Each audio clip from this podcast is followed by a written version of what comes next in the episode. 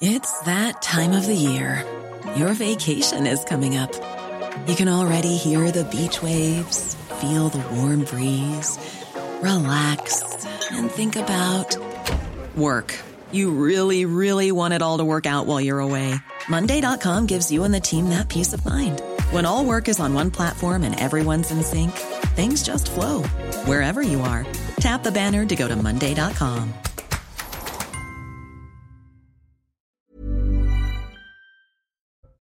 Les syndicats vont-ils réussir à bloquer le pays? Ce jeudi, une journée de mobilisation massive se profile en France contre la réforme des retraites. Certains craignent des violences et notamment le retour des Black Blocs. Et de son côté, le gouvernement continue de défendre sa réforme. Notre reportage dans un instant. Une journée de grève qui pourrait donner lieu à des pénuries d'essence. Les Français redoutent de revivre la même situation qu'il y a quelques mois. Nombreux sont ceux qui se précipitent déjà dans les stations-service pour faire le plein. Alors l'hypothèse d'une pénurie est-elle vraiment crédible? Les éléments de réponse dans ce journal. Ce drame devant un lycée de Thiers dans le Val-de-Marne, un adolescent de 16 ans a été mortellement poignardé au thorax ce lundi matin. Un autre lycéen a été blessé. Trois mineurs ont été interpellés et placés en garde à vue. Nous nous sommes rendus sur les lieux du drame. Et enfin, un commerçant victime de plusieurs vols publie les vidéos des infractions sur les réseaux sociaux. Ça s'est passé à Amiens, dans les Hauts-de-France. Exaspéré, il a décidé de lancer un appel à témoins pour tenter de retrouver les voleurs.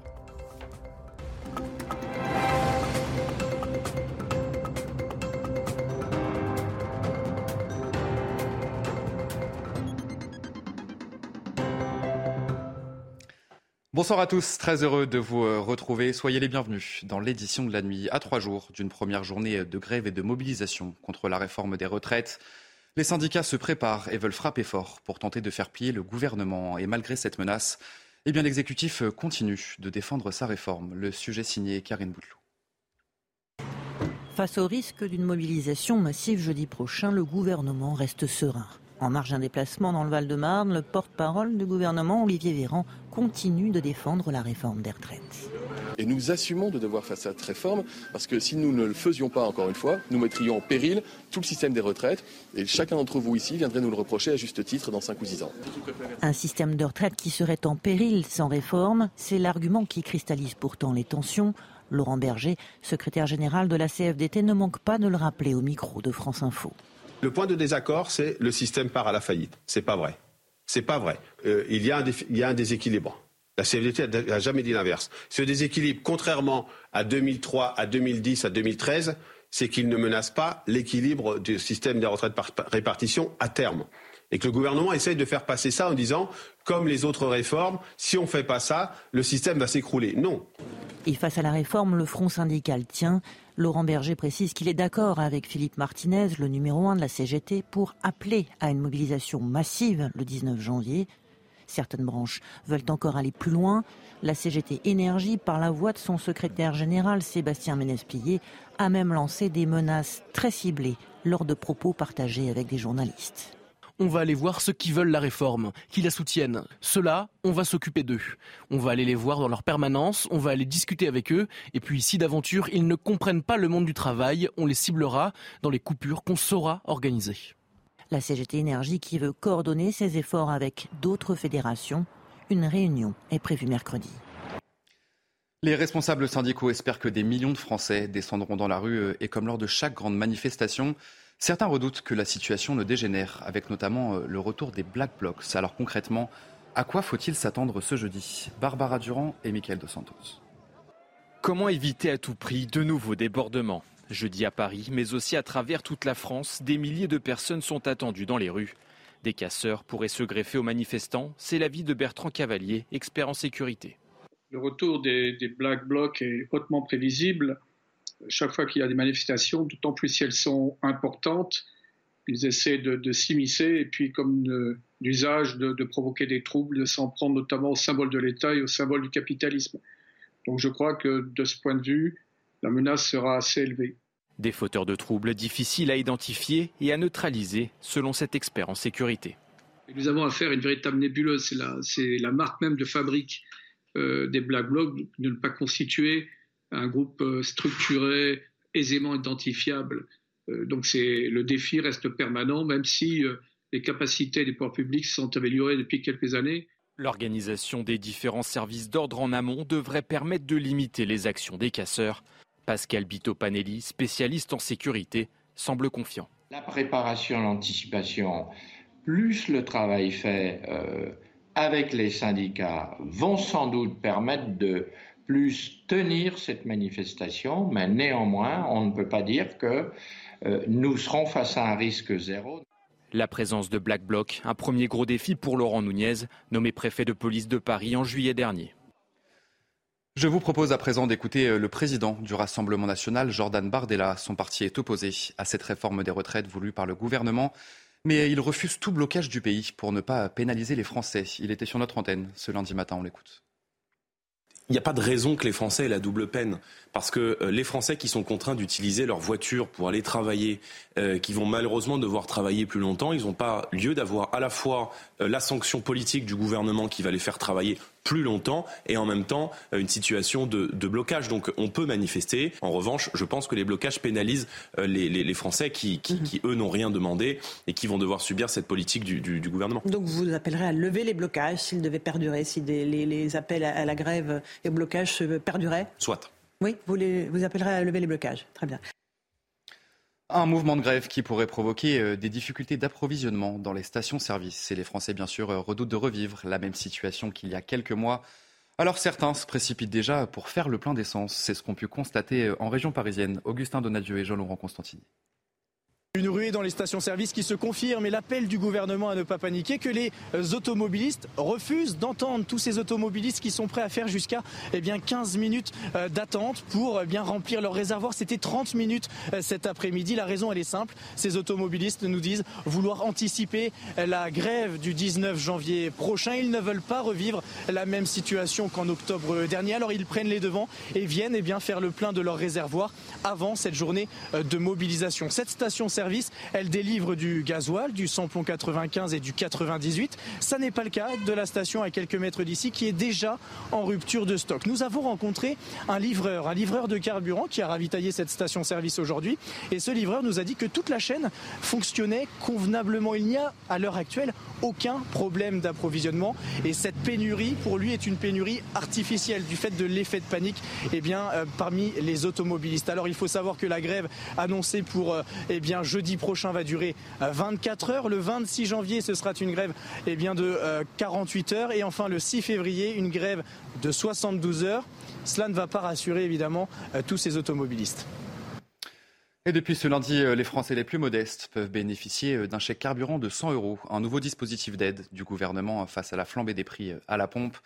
Alors selon vous, cette aide de 100 euros devrait-elle être généralisée et ne pas concerner uniquement les plus modestes? Nous sommes allés vous poser la question. Apparemment, tout le monde doit y avoir droit vu que c'est quelque chose qui concerne tout le monde.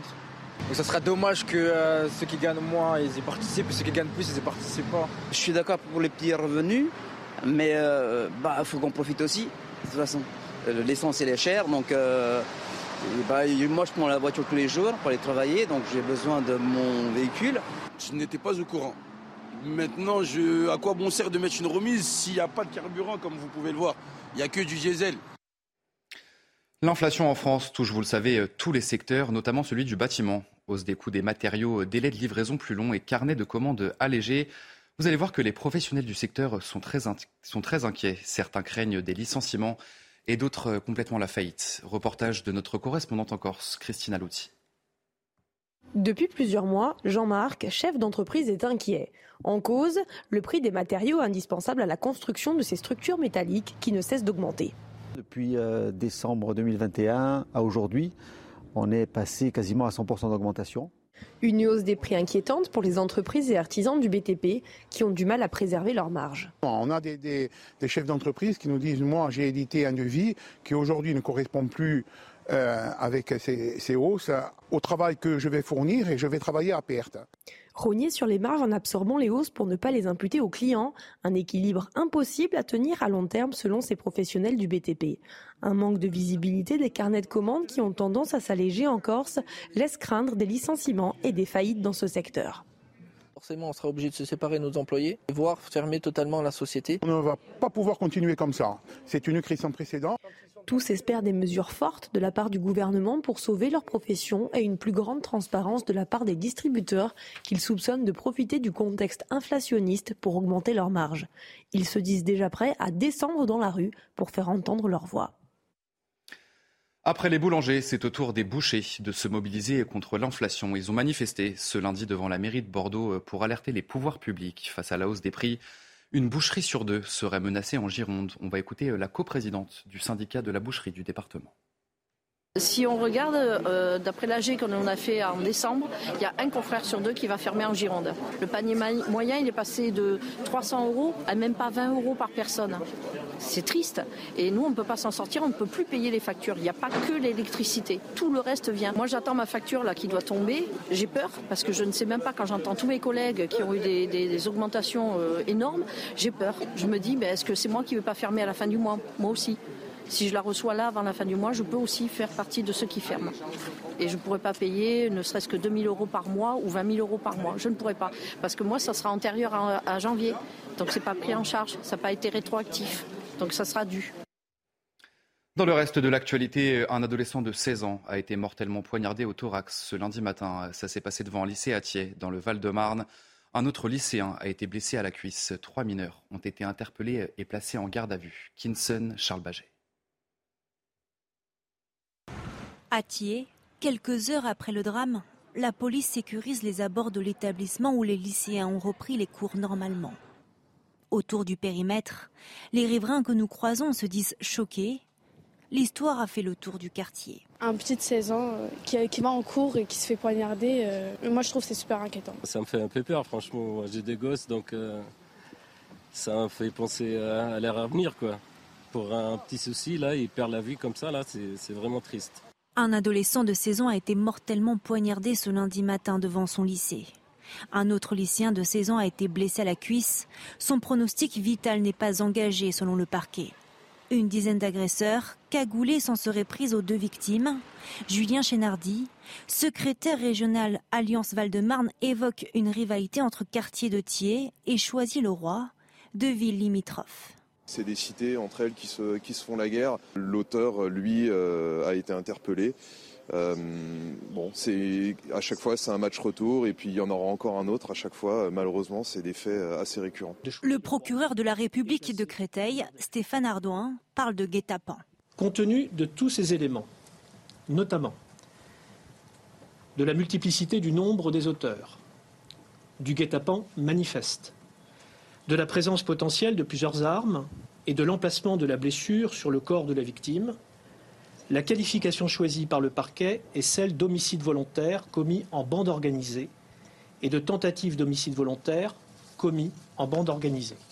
Une enquête est en cours. Ce n'est pas la première fois qu'un tel événement se produit devant le lycée Guillaume Apollinaire. En 2017, une importante rixe impliquant une vingtaine de personnes avait eu lieu devant le lycée. À Paris, la délinquance euh, est en baisse sur les six derniers mois. Regardez ces chiffres. Les atteintes euh, aux biens ont baissé de 2%, moins 20% pour les vols avec violence. Autre chiffre, 911 trafics de stupéfiants ont été démantelés. Et forcément, le préfet de police de Paris euh, se félicite de ces chiffres en baisse. Il souligne le travail acharné des forces de l'ordre. On va écouter justement Laurent Nunez. En matière de lutte contre les stupéfiants, l'activité des services de police a été excellente au cours de ce deuxième semestre 2022. Euh, les services de police mènent une action résolue pour démanteler des points de deal, interpeller des trafiquants, et euh, cette action ne cesse d'augmenter de, manière positive.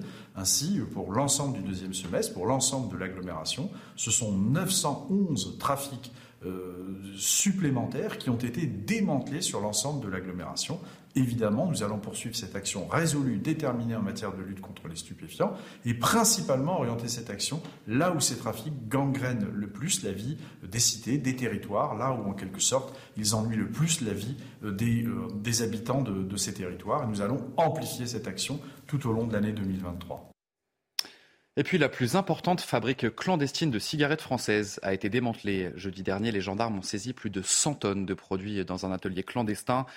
C'était près de Rouen et sur place, il y avait tout pour fabriquer et expédier les cigarettes, y compris un espace de vie pour ne pas avoir à quitter les lieux. Neuf personnes âgées de 21 à 55 ans ont été interpellées et placées en garde à vue. Victime de plusieurs vols dans son magasin, un commerçant a décidé de diffuser les vidéos de ses infractions sur les réseaux sociaux. Ça se passe à Amiens, dans les Hauts-de-France. Exaspéré, le patron de cette boutique de vêtements a décidé de lancer un appel à témoins pour retrouver les voleurs. Geoffrey Defebvre et Célia Barotte, regardez. Il est 16h48 le mardi 10 janvier quand cet homme entre dans la boutique amiénoise et dérobe une doudoune. À quelques minutes d'intervalle, c'est un couple qui profite que les vendeurs soient avec d'autres clients pour emporter avec eux deux parkas sans passer par la caisse. Au total, le préjudice est estimé à 700 euros. Des vols filmés par les caméras du magasin puis diffusés sur les réseaux sociaux du gérant Jérôme Jean qui souhaite dénoncer la répétition de ces actes malveillants. Moi je veux bien tous ceux qui me disent qu'il faut mettre un vigile. On met un vigile le samedi. Mais là, le vol a eu lieu un mardi. On avait certes du monde, mais euh, les vendeurs et les vendeuses ne sont pas là pour faire de la sécurité. Nous, on les forme à vendre et à accompagner les clients. On ne peut pas passer son temps à faire de la sécurité. Le gérant du magasin de vêtements a porté plainte, même s'il a peu d'espoir de la voir aboutir. Déjà, on est de plus en plus rare à porter plainte. Parce qu'on sait que globalement, ce sera classé sans suite. Mais j'ai voulu porter plainte. Et puis après, on m'a dit, euh, vous avez peu de chance que les choses aboutissent. C'est pour ça que j'ai publié ces images. Parce qu'aujourd'hui, je risque plus, moi, en tant que commerçant, que ceux qui ont volé dans mon magasin. Et ça, c'est pas normal. Ce n'est pas la première fois qu'un commerçant décide de publier sur Internet le visage de ses malfaiteurs. En octobre dernier, à Forbach, le gérant d'un dépôt-vente avait lui aussi assumé cette démarche. Dans le reste de l'actualité, euh, Anne Hidalgo veut créer un code de la rue parisien. Euh, la, de, la maire de Paris veut lutter contre les comportements dangereux et faciliter la cohabitation entre les cyclistes les piétons, les trottinettes ou encore les véhicules. Elle souhaite que ce code de la rue soit mis en place au mois de juin prochain. Voyez ce sujet signé Thibault Marcheteau. Un couple sur une trottinette, des piétons qui traversent au rouge ou encore un feu brûlé par un cycliste. Ces incivilités sont fréquentes dans les rues de la capitale. Consciente de la situation, Anne Hidalgo propose l'élaboration d'un code de la rue. Chacun tente de trouver sa place, un peu au détriment de l'autre. C'est un peu le bazar. Il manque un code de la rue pour dire comment on se comporte et comment la police municipale sanctionne ceux qui ne respectent pas les règles. Cette proposition est issue de la consultation citoyenne et semble correspondre aux attentes des Parisiens. Il faut légiférer. Les Français, tant qu'il n'y a pas de loi, on fait un peu ce qu'on veut et malheureusement, on a bien vu que là, si on se pose la question qu'il faut légiférer, je pense que déjà, ça veut dire qu'il faut le faire. C'est quand même une bonne idée parce que ça peut faire prendre conscience aux piétons et aux, et aux cyclistes bah, qu'ils ont des responsabilités un petit peu comme tout le monde et que ça, comporte aussi des risques qu'il faut, qu'il faut maîtriser quand on prend son vélo, quand on va marcher dans la rue, quoi, être conscient de, de tout ça.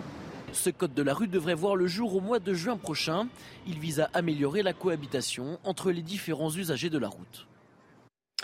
Et on en vient à cette question, faut-il supprimer les trottinettes en libre service à Paris? Nous sommes allés euh, dans les rues de la capitale pour vous poser la question et vous allez l'entendre, euh, les avis sont assez partagés.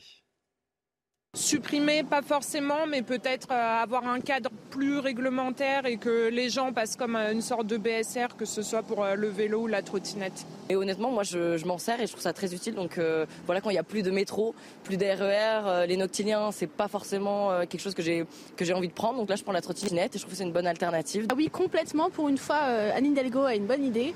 Euh, c'est très dangereux, que ce soit pour les automobilistes, que ce soit pour les personnes qui les prennent. Absolument pas. C'est une grosse bêtise de supprimer les trottinettes électriques. Étant un utilisateur de trottinettes électriques, il y a ce côté pratique où vous pouvez aller au travail avec, vous pouvez rejoindre des amis, même vous balader par exemple.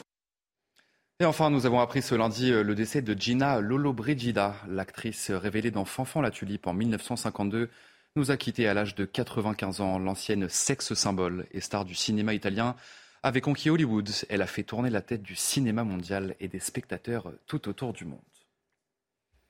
Vous restez bien avec nous tout de suite, votre journal des sports. Et on ouvre ce journal des sports euh, avec la Coupe du Monde de handball. Les Bleus se sont imposés 35 à 31 contre la Slovénie et font le plein avant le tour principal. Déjà qualifiés pour la suite de la compétition, euh, les Bleus signent leur troisième victoire en autant de matchs. Nedim Remili a été élu meilleur joueur de la rencontre avec 7 buts à son actif. L'arrière droit a fait une frayeur à son équipe. Il est sorti dans le dernier quart d'heure euh, en boitant, mais les nouvelles sont plutôt rassurantes, puisqu'il ne souffrirait finalement que de crampes. Un mot de basket dans ce journal des sports à l'occasion euh, du Martin Luther King Day. Les Boston Celtics s'imposent 130 à 118 sur le parquet des Charlotte Hornets. Les leaders de la conférence Test euh, enchaînent une septième victoire consécutive, notamment grâce à Jason Tatum, qui a inscrit à lui seul 51 points Il devient le troisième meilleur marqueur du Martin Luther King Day à égalité avec l'ancienne star des Washington Wizards, Gilbert Arenas. Après euh, huit mois d'absence depuis euh, sa défaite contre Martin Bacol, le boxeur Tony Yoka va remonter sur le ring. À 30 ans, le champion olympique des lourds en 2016 affrontera Carlos Takam en mars à Paris. Le franco-camerounais fait office de favori avec ses 47 combats pour 39 victoires, 7 défaites et 1 nul. Et de son côté, Tony Yoka affiche aussi une belle réussite, mais un petit peu moins d'expérience de son côté, puisqu'en 12 combats, il compte 11 victoires et une défaite. Et on va écouter justement Tony Yoka je ne sais pas si on peut appeler ça un combat de reprise parce que parce que c'est un adversaire qui est, qui est très fort. En tout cas, en termes de classement et de niveau, c'est potentiellement le plus fort que j'ai affronté. Il faudra être costaud. Maintenant, je pense que c'est c'est ce que les gens attendent de moi. Euh, c'est ce que mes supporters attendent de moi, de revenir avec, euh, avec panache. Et puis notez que c'est un combat à suivre sur Canal+, et ça sera le samedi 11 mars. Allez, un mot de tennis pour terminer ce journal des sports. Euh, une bonne nouvelle pour les Français euh, à l'Open d'Australie. Corentin Moutet se qualifie pour le deuxième tour face au Chinois Wu Ximbing. Il lui a fallu 5 euh, sets et plus de 4 heures de jeu pour venir à bout de son adversaire. C'est déjà la cinquième fois qu'il atteint le deuxième tour d'un tournoi du Grand Chelem. Il, affrontera l'Argentin Francisco Cerundolo ce mercredi. C'est une première, en revanche, pour Constant Lestienne. Le 55e mondial s'est imposé en trois petits sets contre le Brésilien Thiago Monteiro. Il sera opposé euh, à l'anglais Cameron Norris. Ce sera un petit peu plus compliqué au prochain tour qui a sorti un français, Lucas Van Hache. C'est terminé euh, aussi pour Quentin Alice, Arthur Rinderknecht et Grégoire Barrère côté français. Allez, vous restez bien avec nous sur CNews. Dans un instant, euh, un prochain journal. Les syndicats vont-ils réussir à bloquer le pays ce jeudi? Une journée de mobilisation massive se profile en France contre la réforme des retraites. Certains craignent des violences et le retour des Black Blocs. On en parle de notre prochain journal. Très belle nuit à tous. Retrouvez tous nos programmes et plus sur cnews.fr. Hey, it's Paige DeSorbo from Giggly Squad. High quality fashion without the price tag. Say hello to Quince. I'm snagging high-end essentials like cozy cashmere sweaters, sleek leather jackets, fine jewelry, and so much more. With Quince being 50 to 80% less than similar brands. And they partner with factories that prioritize safe, ethical, and responsible manufacturing. I love that. Luxury quality within reach. Go to quince.com slash style to get free shipping and 365 day returns on your next order. Quince.com slash style.